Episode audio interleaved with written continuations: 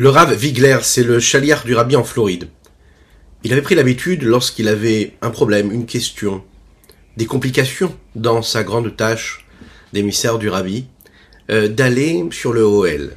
Nous sommes à la veille du Gimel Tammuz, et il faut savoir que le jour de Gimel Tammuz, c'est important d'être présent au OL du rabbi, comme le rabbi l'était pour le rabbi précédent, et lorsqu'on ne peut pas y aller, c'est de se poser, de réfléchir tranquillement, d'écrire une lettre au rabbi et de l'envoyer par Internet, par exemple, ou par l'intermédiaire d'une personne.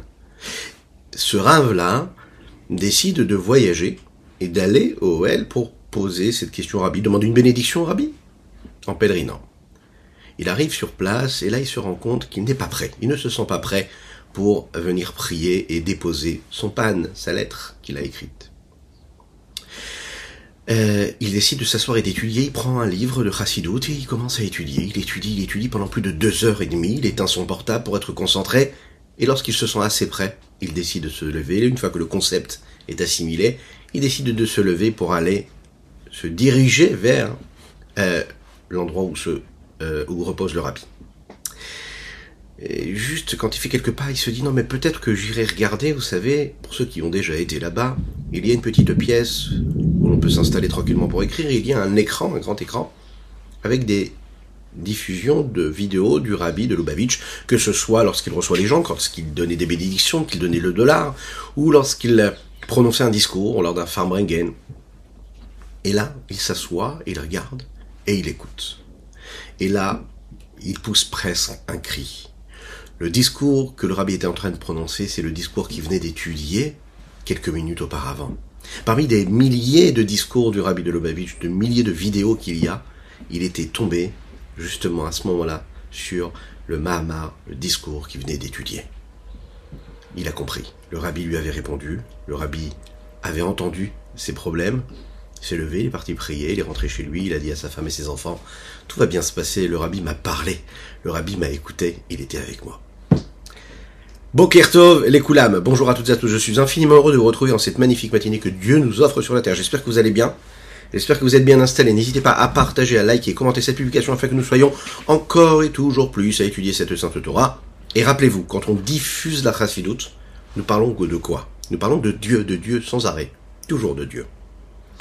La divinité, le dévoilement d'Akadosh Bokhu ici-bas sur terre dans notre réalité, c'est la venue de Mashiach.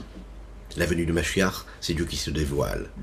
Pour le peuple juif, pour l'humanité tout entière. On va pas décrire maintenant ce que c'est la vie avec Mashiach. Mais imaginez. Je vous laisse donc partager, c'est important. Juste après ces quelques notes, de Nigun, on développera euh, notre euh, aujourd'hui euh, neuvième chapitre du Shah et la première partie, avec euh, la grâce de Dieu, Bezrat.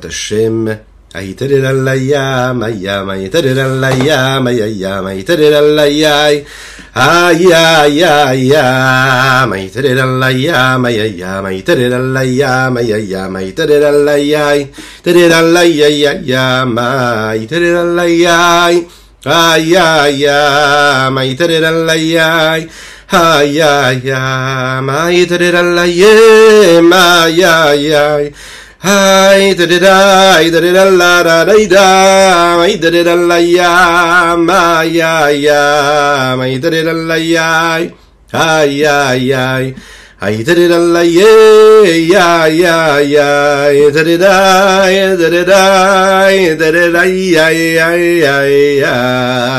ay c'est l'histoire d'un professeur communiste qui est face à ses élèves. Il a décidé de leur faire un lavage de cerveau comme les communistes savaient le faire. Il a décidé de faire en sorte que la émouna, la foi qu'il devait avoir, c'est une foi communiste, dans le communisme, et donc tout sauf croire en Dieu.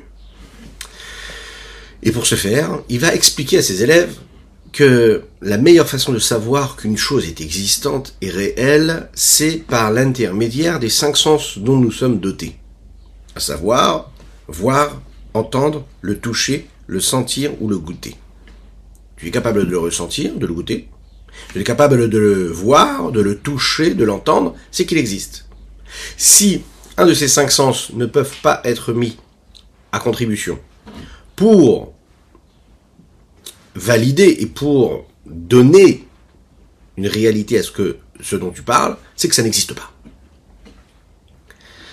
Et là, la question que le Moré, le professeur, va poser à ses élèves, c'est, mes chers élèves, est-ce que quelqu'un parmi vous a déjà vu, ou a déjà entendu, ressenti ou goûté à Dieu Bien sûr, à l'unisson, tous les élèves de la classe ont répondu, mais pas du tout.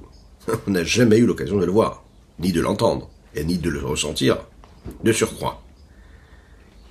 Et c'est alors que le professeur a répondu, a dit, ah ben alors vous voyez, Dieu n'existe pas. Si vous ne l'avez pas vu ni entendu, c'est que Dieu n'existe pas, que Dieu nous en préserve. Et là, au fond de la classe, il y avait un petit garçon, un petit juif, qui était là présent. Il a dit, est-ce que je peux poser une question? Le professeur lui dit, bien sûr, tu peux poser une question. Et là, il s'est adressé à tous les élèves. Il dit, dites-moi les élèves, est-ce que vous avez déjà vu l'intellect de la professeure, du professeur? Est-ce que vous avez vu son cerveau? Là, à l'unisson, tous les élèves ont répondu, non, pas du tout, on n'a jamais vu le cerveau du professeur. Alors le petit élève a répondu, vous l'imaginez bien avec un petit sourire, eh bien c'est un signe que le professeur n'a pas de cerveau. Imaginez le désarroi dans lequel le professeur se retrouvait. Vous l'avez compris. Si je ne vois pas le cerveau, c'est qu'il n'y a pas de cerveau. Faux. Quel est votre avis? Est-ce que ce professeur a un intellect ou pas? Alors, il est fort probable que l'enfant a eu raison. Bien sûr, l'intellect du professeur, lui, c'est le seul, on va dire, euh, c'est la seule chose qui nous permet de savoir ce à quoi il peut penser ou ce à quoi il peut réfléchir, qui peut définir comme un être humain qui a une capacité de réflexion. En effet. En général, on ne croit que sur ce que l'on voit ou ce qu'on a, a entendu. Cet enfant, en réalité, il est en train de dire quoi? Que l'intelligence humaine, elle est censée comprendre que Dieu, lui, ne peut être saisi et compris par un des sens dont nous sommes dotés. Si l'intellect du professeur n'est pas capable, lui, de comprendre cela, qu'il ne peut pas comprendre et saisir Dieu, c'est que lui n'a pas d'intellect. En fait, un homme qui est assez intelligent doit avoir assez d'intelligence pour comprendre qu'il ne peut pas comprendre et saisir Dieu qui lui est insaisissable. Autrement dit, je me sers de mes capacités intellectuelles pour comprendre que je ne peux pas comprendre. Kulam bechorma asita Dieu, tout ce qu'il a créé, il a créé avec, avec, avec, euh, avec sagesse. Il n'y a rien comme ça qui a été fait par hasard. Tout a été fait avec sagesse. Nous l'avons dit hier, le commencement Réchit Rochma. Le commencement de la création, c'est de la Rochma. La petite graine, c'est de la Rochma. La petite graine, c'est ce qui va donner la naissance à tout. À un enfant, comme à un arbre, comme une belle plante, c'est toujours cette petite graine. Et la référence de cette petite graine, c'est ce petit grain de Rochma, de sagesse. Alors on va voir le fossé qu'il y a entre le créateur et la créature. Est-ce qu'on peut comprendre le créateur à travers la sagesse, est-ce qu'on est capable de dire qu'il y a quelque chose de plus fort et de plus important et de plus puissant que cette sagesse dont nous sommes dotés chacune et chacun? Et quand nous parlons de sagesse, est-ce qu'il y a tous, est-ce qu'il y a une seule sagesse, pardon, ou est-ce qu'il y a différentes sagesses? Est-ce que tout ça est sujet à une forme de relativité? Hein, Ou est-ce que c'est un dogme? Qu'est-ce qu'on peut comprendre de tout cela? Si on se pose la question, et on essaie d'y trouver une réponse d'ailleurs. Lorsque je parle de deux cheveux, est-ce que c'est beaucoup ou est-ce que c'est un peu? Deux cheveux. Beaucoup ou un peu D'après vous? Eh bien, c'est relatif. Ça dépend où. Sur la tête, deux cheveux, c'est quasiment rien. Bon, on ne les compte pas, on ne les voit pas, on ne les considère pas. C'est deux parmi tant d'autres. Si je prends ces deux cheveux-là, je les mets dans un verre de lait, hein, bon, et eh ben ça devient très compliqué. C'est même, beaucoup, beaucoup, beaucoup. Donc c'est relatif sur la tête ou sur un verre de lait. Euh, le principe, il est qu'en réalité, dans chaque chose qui a été établie, qui a été créée, à laquelle je vais penser, il y aura toujours cette considération-là, à savoir de quel, où est-ce que je me place. Tout est relatif l'endroit où ça se trouve, la personne avec laquelle ça se trouve, le principe même, vous savez, de deux réalités, en réalité deux réalités extrêmes, qui peuvent être interprétées de manière différente en fonction de la personne. Prenons un exemple. Dans la vie de tous les jours, un riche et un pauvre. D'accord? Un riche et un pauvre. Chez un riche, quelques centaines de milliers, quelqu'un qui est très très riche, qu'on souhaite à chacune et chacun, quelques centaines de milliers d'euros, c'est insignifiant pour lui, face aux millions, aux milliards qu'il pourrait posséder. Bon, c'est rien de particulier dans ce qu'on est en train de donner ici comme exemple. Le pauvre, lui, pour lui, des centaines de milliers d'euros, c'est beaucoup. C'est euh, ce qui lui donnera de l'oxygène et de la tranquillité pour tout le restant de son de ses jours, jusqu'à 120 ans. C'est relatif. Quand on compare ce qui est ancien à ce qui est euh, nouveau. Alors, pour, pour, les personnes qui ont vécu dans la génération précédente, quand on parlons par exemple du fax, hein, pour ceux qui ont connu, je ne sais pas si tout le monde a connu le fax, mais en tout cas pour ceux qui ont connu le fax, c'est, ça fait partie de la génération précédente. Nos enfants, nous connaissons même nous maintenant quasiment plus le fax. Nos enfants ne savent même pas que ça existe le fax.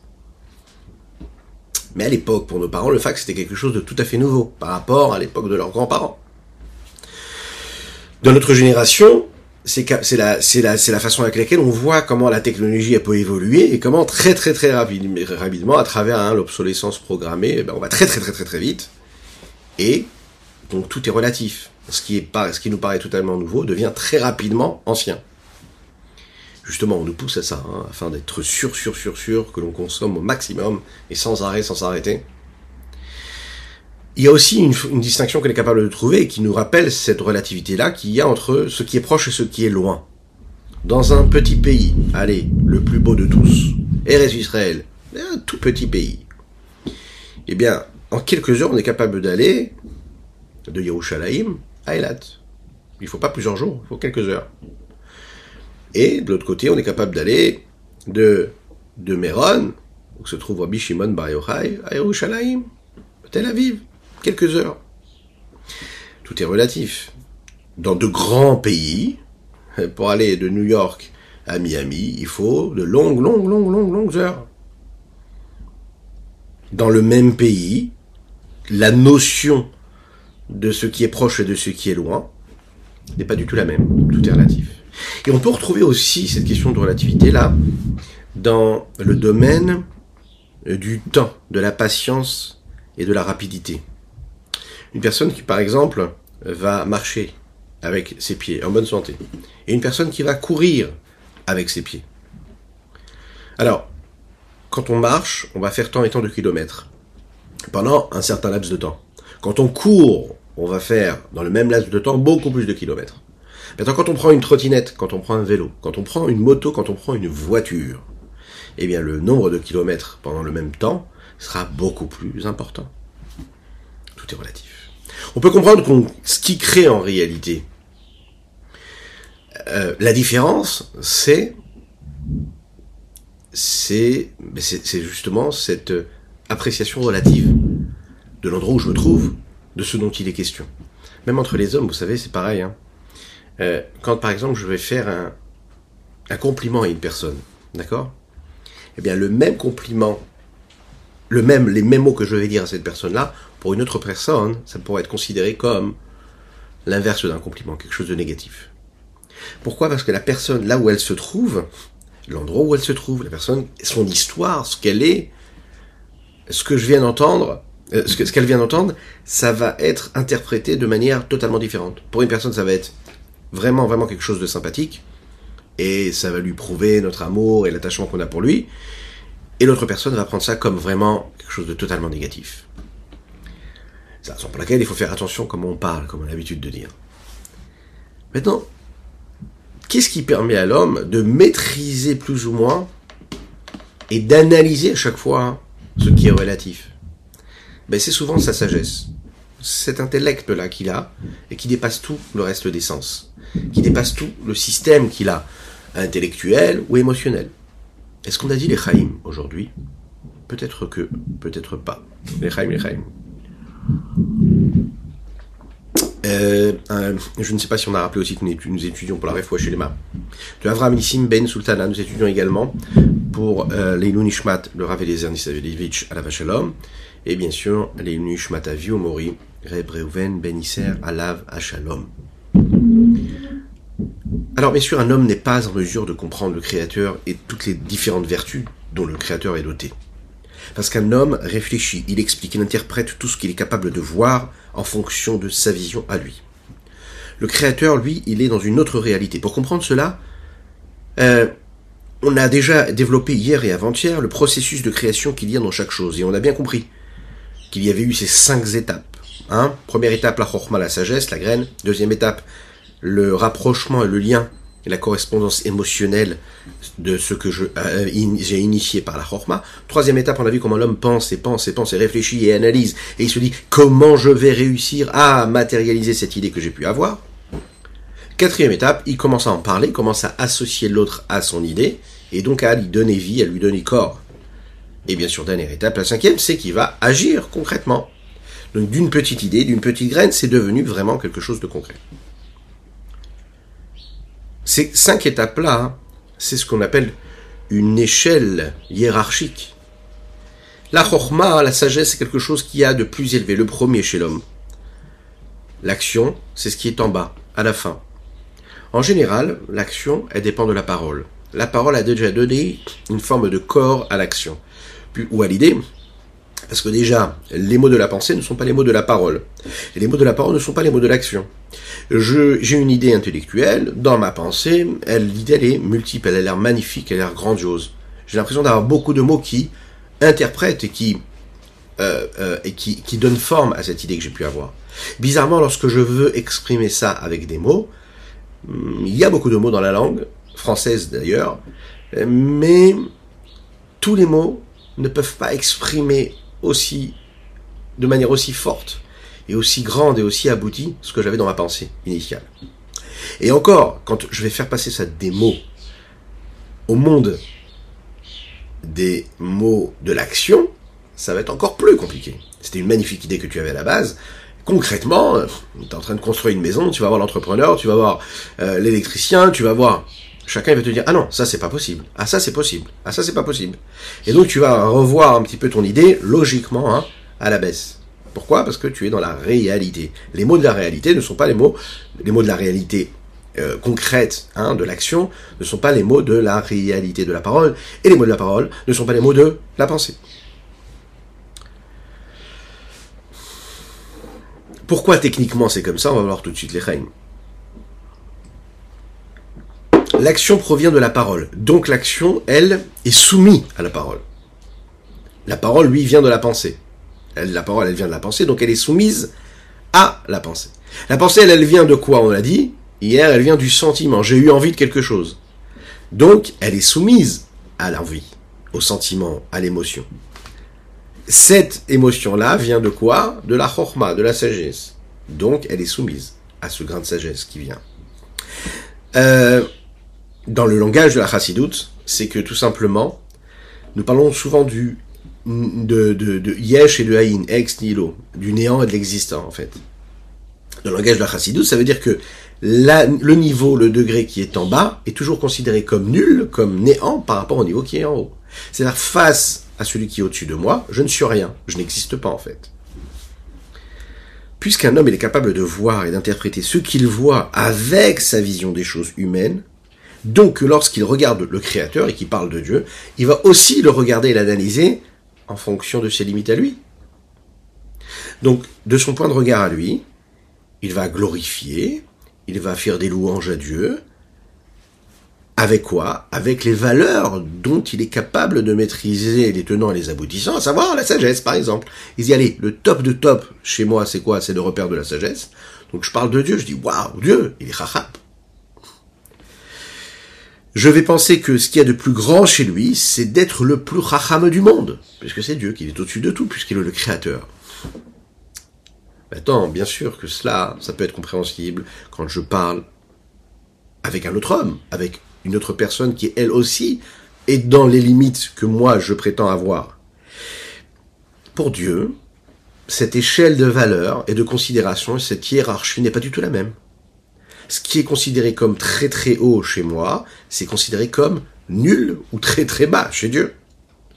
Ce qui est considéré chez le Créateur comme de la chorma, c'est en réalité, pour moi, quelque chose qui est tout à fait très très très bas dans la hiérarchie. De la même manière qu'entre la sagesse, la chorma et l'action, il y a un fossé et il y a un éloignement qui est phénoménal puisqu'il y a les cinq étapes entre la, la, la chorma, la sagesse et l'action. Puis il y a la même chose entre le créateur et la chorma. Il y a un fossé énorme qui lui est doté au moins de ces cinq niveaux dont nous avons parlé. Donc, qu'est-ce qu'il en ressort?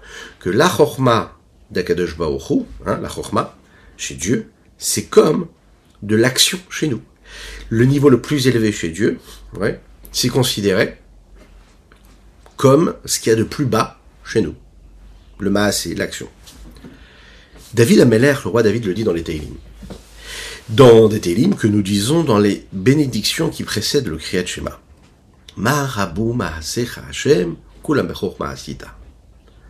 Quelles sont nombreuses, qui sont multiples, toutes tes créatures, et, quelles sont multiples toutes tes créatures Kulam tu les as tous fait créer avec sagesse. C'est intéressant.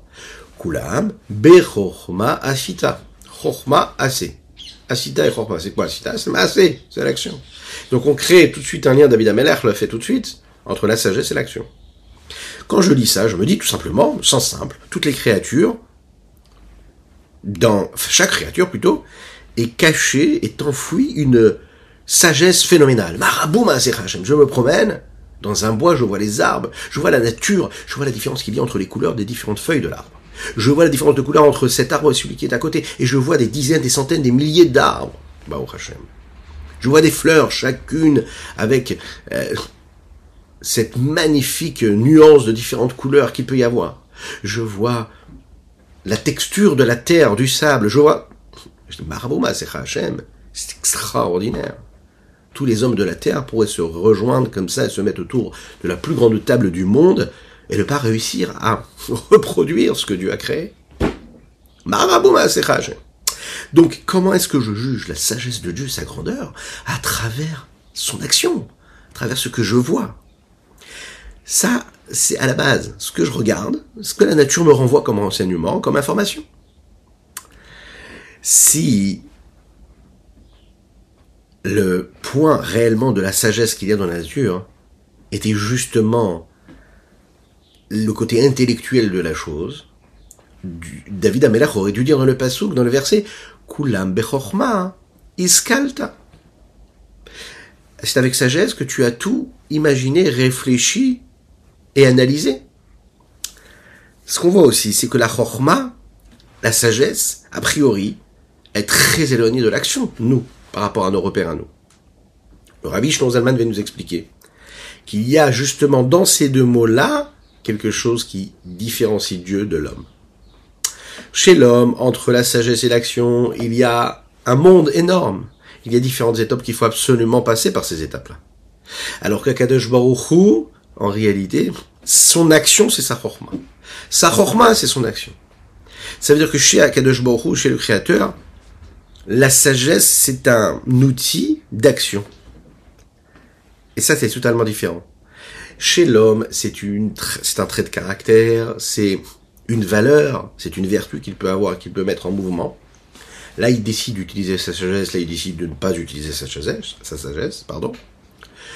Alors que chez Akadosh ça n'est pas une vertu telle que nous, on peut la concevoir, mais c'est en réalité juste un moyen d'expression. Et donc, c'est comme de l'action. Sagesse, action, action, sagesse, pour Dieu c'est pareil. Le Rabbi Shlomo Zalman ici va nous rapporter aussi ce que nous disons dans le Lecha de Dilikrat Kala. Sauf ma'ase b'machashava techila. David, euh, euh, euh, on dit dans ce piout là que nous disons tous les tous, les Shabbats et que nous allons dire Be'ezrat Hashem demain soir. Et oui, nous sommes déjà Shabbat. Sauf Maase La fin de l'action, c'est toujours par une pensée à la base. Alors quand je regarde ce texte-là, je dis quoi? Je dis que la dernière étape de l'action, la dernière étape de l'action, c'est quoi? C'est qu'en réalité, j'agis et je concrétise, je matérialise ce qui à la base a été initié par une pensée première que j'ai eue avant de faire l'action. Par exemple, comme un homme qui construit une maison, eh bien la première étape, c'est de l'imaginer. La dernière étape, c'est quoi? Ben, C'est de faire une belle fête où il va inaugurer la maison quand il va inaugurer la maison, à ce moment-là, il imagine tout de suite, dans le moment où il est en train de célébrer ça, le moment où il a imaginé cette maison qu'il allait construire et bâtir. Il s'imagine déjà comment est-ce qu'il va rentrer chez lui. Et quand il s'imagine comment il va rentrer chez lui, il s'imagine déjà de quoi cette maison-là va être faite, et du nombre d'étages, du nombre de pièces, et du nombre de, de, de chaque chose qu'il aura à l'intérieur. Ça, c'est le sens simple. Ça veut dire qu'à la fin, je sais déjà ce qui s'est passé à la base, et au début, je sais déjà ce que je veux faire à la fin. Rabbi Shonzalman vient nous rajouter quelque chose de spécial ici. Et il dit non, il faut expliquer de manière différente. Il faut dire que à Machashava, la première pensée, c'est la fin de l'action. Qu'est-ce que ça veut dire? C'est-à-dire que chez le créateur, que la chorma, hein, ici, la sagesse, c'est le début de la pensée. Ok. Chez le créateur, elle est considérée comme la dernière étape de l'action. Comme les Chachamim disent, celui qui est à la queue des lions et qui a la tête des renards. Ça veut dire quoi? C'est-à-dire que déjà dans la fin, le niveau le plus bas du lion, à savoir la queue du lion, c'est le niveau le plus élevé qui pourrait être celui du renard, qui est chez lui la tête. La fin, ouais. Ce qui te paraît être la fin. Qui, a priori le plus abouti, en réalité. C'est en réalité le niveau le plus élevé qu'il pourrait y avoir, ou le plus bas, par rapport à celui qui est le créateur. Dans le mot du Tanya aussi, le Rabbi Shlomo Zalman ici va rentrer dans ce principe-là, et nous rappeler comment, chez Akadosh Hu, le niveau de Chorma est si particulier. Regardons dans les mots. Perektet, 9e chapitre. Aval et Gabé Akadosh Baruch par Akadosh Baruch le niveau de la sagesse, Shitrilat Machashava Vereshita, qui est le commencement de cette pensée. Isof Maseslo, c'est la fin de l'action chez lui, nous, c'est-à-dire. Elle est considérée comme si c'était réellement une action chez lui. Pourquoi et comment? Regardons tout de suite.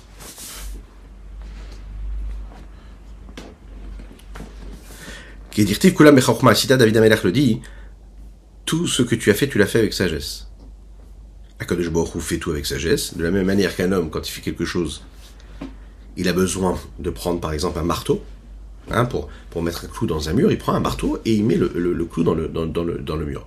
Et bien il faut se dire qu'Akadosh Baruch le Ravadin d'Israël l'explique comme ça, et il parle de la chorma et de l'action de la même manière. Pour Akadosh Baruch la chorma, c'est pas quelque chose de spécial qu'il aurait. Non, c'est juste le marteau pour agir. Chez nous, chez l'homme, c'est quelque chose de spécial. Pour Dieu, c'est comme le reste. Il est au-dessus de ça. C'est pour dire que chez comme le niveau et la valeur et le repère de la vitalité qu'on est capable de donner dans, dans une action concrète, corporelle, physique et matérielle, les RR par rapport à la valeur qu'on est capable de donner à la valeur, à la vitalité, à la vitalité de la sagesse qu'il peut y avoir et qui est le début et la source de toute vitalité qu'il y a chez l'homme et chez toute créature physique et matérielle. La vitalité qu'il y a dans l'action, ici, nous parlons pas de quelque chose de superficiel, d'accord, qu'il y a dans l'action. Nous parlons de l'influence qu'il y a dans l'action sur les autres. Nous parlons de cette euh, ne parlons pas de cette influence que l'action a peut avoir sur les autres, pardon. Nous parlons en réalité de cette partie essentielle qu'il y a et qui se dévoile dans l'action. Il est bien clair que la vitalité de l'âme qui se dévoile dans l'action, elle est bien moins importante et elle est beaucoup plus, on va dire, compressée, voilée. Elle est juste, on va dire, comme une allusion à la vitalité de la sagesse, à la vitalité qu'il y a dans cette âme profonde, telle qu'elle s'exprime dans ce niveau de sagesse. Le fossé qu'il y a entre la chorma, la sagesse et l'action, ne vient pas et ne se révèle pas à travers un seul niveau de fossé d'éloignement, mais il va traverser ces cinq niveaux dont nous avons parlé, à savoir la point de sagesse, ensuite le sentiment, le sentiment qui donne la pensée, la pensée qui donne les mots, les mots qui donnent l'action et de bas, du bas vers le haut. Le Rabbi Shonzaman nous dit ici, chez où, c'est-à-dire cette vitalité qu'il y a dans l'action, qui a elle est considérée comme du néant, les gabé chayut par rapport à la vitalité qu'il y a dans les lettres de la parole. cette force-là de vitalité profonde et intérieure qu'il y a dans l'âme, telle qu'elle apparaît, qu'elle se dévoile dans le niveau de l'action, est bien petit et bien moins important, et considéré comme rien par rapport au dévoilement, euh, au dévoilement de force qu'il pourrait y avoir dans le niveau de la parole, ce que nous avons dit tout à l'heure. Qui lui aussi, c'est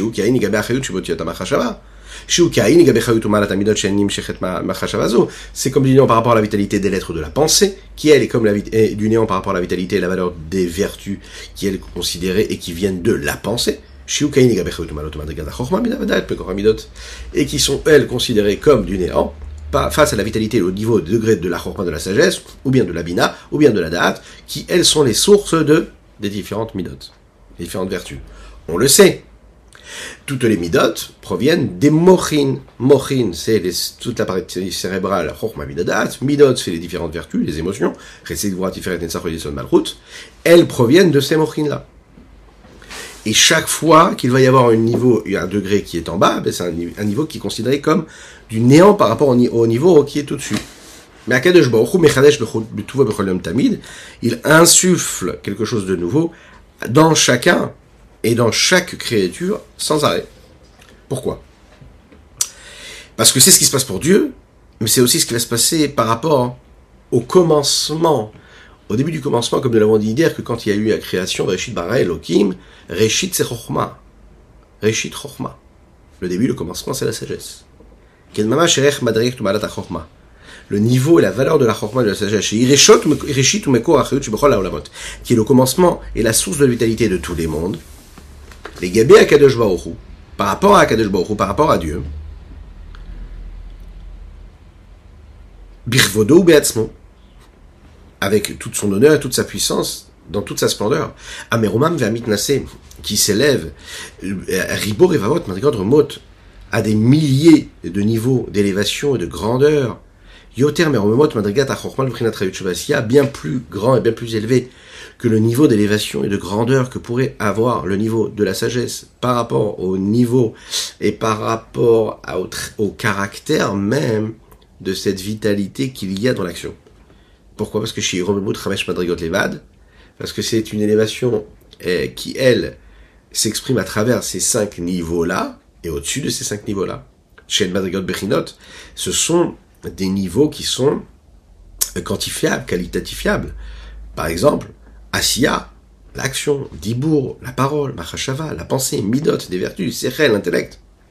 Ça, même si la Chorma est plus élevée que tout cela, mais ça reste quand même ça. Ça reste quand même des choses qui sont bien établies, qui ont des personnalités particulières. Aval Akadosh Ramon Mitnasim Akadosh lui-même, lui, il est bien plus élevé, bien plus élevé que tous les niveaux, même le niveau de la Chorma, la sagesse elle-même. Rivevot Madrigot Kalu Adenketz, à des milliers euh, de, niveaux de différence et qui n'est même pas capable de nous permettre, euh, c'est tellement, le fossé est tellement loin, l'éloignement est tellement loin, de considérer, de percevoir et même d'identifier un quelconque rapprochement, une connexion entre les deux. Et on va conclure avec ceci. Quand nous parlons des cinq niveaux qu'il peut y avoir chez l'homme, ne parlons pas d'infini. Par définition, nous parlons de choses bien limitées. Cinq niveaux. On peut comprendre que quand on parle d'Akadosh Baruch on parle vraiment de quelque chose de totalement différent.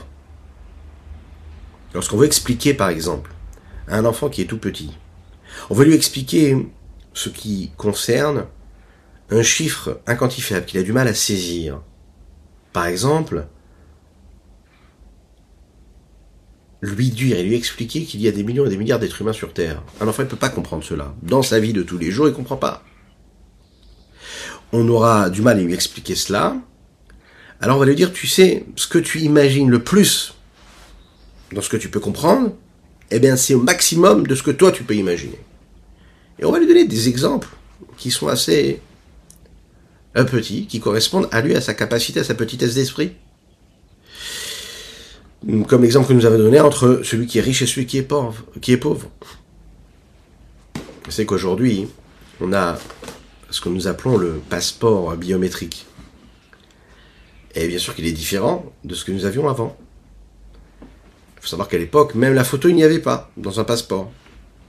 Pour identifier une personne, Alors il y avait par exemple la couleur des yeux de la personne qui était notée, sa hauteur, son poids. Et on raconte comme ça qu'il y a un homme qui est arrivé, vous savez, devant la frontière. Il est arrivé, il a donné son, son passeport hein, au douanier, et il a regardé dans le passeport et il a vu que tout correspondait. En effet, la couleur des cheveux, il a vu que la couleur des yeux correspondait à ce qui était écrit, il a, vu que aussi euh, la hauteur qu'il avait correspondait euh, à la bonne hauteur, il a vu que le poids correspondait au bon poids, jusqu'au moment où il est arrivé à, attention, à la longueur, à la longueur de son nez. Et là, il s'est passé quelque chose. Alors, dans les distinctions qu'il y avait, à l'époque, il y avait petit, moyen, grand ou énorme. Alors, il dit au touriste, le douanier lui dit, il y a un problème là. Parce que dans ton passeport, il y a marqué que tu avais un tout petit nez, mais là, j'ai vraiment l'impression que ton nez est vraiment très très grand. Alors qu'est-ce que tu peux me dire? Est-ce qu'il s'agit vraiment de toi? C'est là que l'homme lui a répondu, il a dit c'est très simple. Là où j'habite, mon nez est considéré comme un petit nez par rapport aux autres. Donc c'est une question de relativité, mon cher douanier. Ouais. Tout est relatif. Comment est-ce que vous voyez les choses? Comment est-ce que vous les jugez? Comment est-ce que vous analysez? Comment est-ce que vous interprétez? Comment est-ce que vous lisez ce que vous voyez autour de vous? Ça, ça change tout en réalité. Mais toute cette distinction qu'on est capable d'avoir, d'avoir, elle est tellement limitée face à l'infini, à l'immensité d'Akadosh Baruch Parler de cette immensité-là nous fait prendre du recul sur notre existence, notre vie, sur tout ce qui constitue notre existence. Parler de Dieu, parler de l'infini de Dieu, ça nous fait prendre conscience de ce que nous avons à accomplir ici-bas sur Terre. Ça nous rappelle pourquoi nous sommes là. Ça nous rappelle que toutes les petites choses, les petites valeurs, les petits repères, les petits tracas, les petites peines et les soucis que nous pouvons avoir dans notre vie, ce n'est rien face à l'immensité d'Akadosh ou à l'infini du Saint béni soit-il. Et la chance que nous avons, nous, c'est quoi? D'avoir cette âme divine, d'avoir la chassidoute, et à dans des moments précis de notre vie, de se rappeler, de prendre ce recul, d'avoir les outils grâce à cela, de se connecter à cet infini que nous avons. Et cet infini-là nous fait regarder tout le reste avec une relativité beaucoup plus prononcée et beaucoup plus valeureuse, beaucoup plus élevée, beaucoup plus saine, sainte et pure. Voilà pour le Tania du jour. Que Dieu vous bénisse et qu'il vous protège. On peut se dire encore, Chodesh Tov un bon mois de Tammuz, que ce soit un mois qui soit transformé comme étant un mois de véritable joie, un mois où on a vécu des peines, et que ce soit un mois qui se transforme dans une véritable joie véritable, avec la reconstruction du Beth Amikdash, avec la venue de Mashiach et de la venue de tous nos êtres chers. À très bientôt, n'oubliez pas de partager.